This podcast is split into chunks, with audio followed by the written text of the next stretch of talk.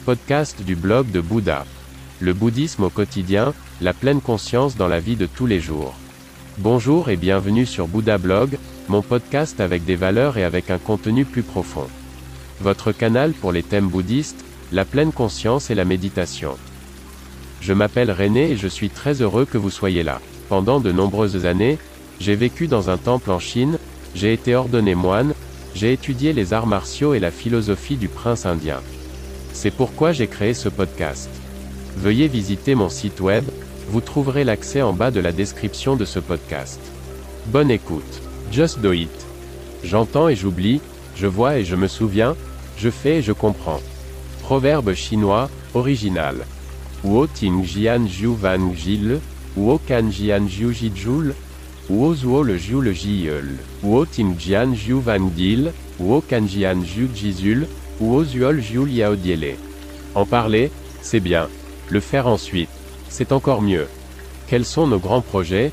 Les bonnes résolutions pour la nouvelle année reviennent dans les conversations à chaque réveillon, mais qu'est-ce que nous mettons en œuvre? Il ne sert à rien d'être seulement une bonne personne si on ne fait rien. Bouddha. C'est l'action qui fait l'homme, j'entends bien le message, seule la foi me manque, disait déjà Johann Wolfgang von Goethe. En tant que bouddhiste, on doit être jugé sur ses actes.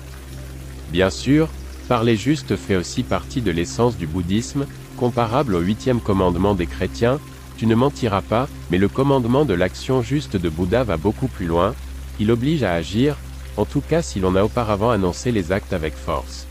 Just do it. Qu'est-ce que je veux dire par là? Si nous promettons quelque chose, nous devons le tenir.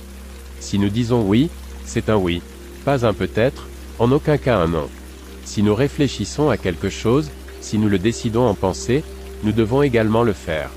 Si nous avons une conviction, nous devons agir en conséquence. Alors, just do it. Il reste toujours à chacun autant de force pour réaliser ce dont il est convaincu. Johann Wolfgang von Goethe, poète allemand 1749 à 1832. Tout le monde est convaincu qu'il peut critiquer les livres simplement parce qu'il a appris à lire et à écrire. William Somerset Maugham, conteur anglais 1874 à 1965. Ce que l'on pense sérieusement, il vaut mieux le dire en plaisantant. Wilhelm Busch, poète allemand 1832 à 1908. Merci beaucoup d'avoir écouté le blog de Bouddha. N'hésitez pas à visiter mon site web. À demain.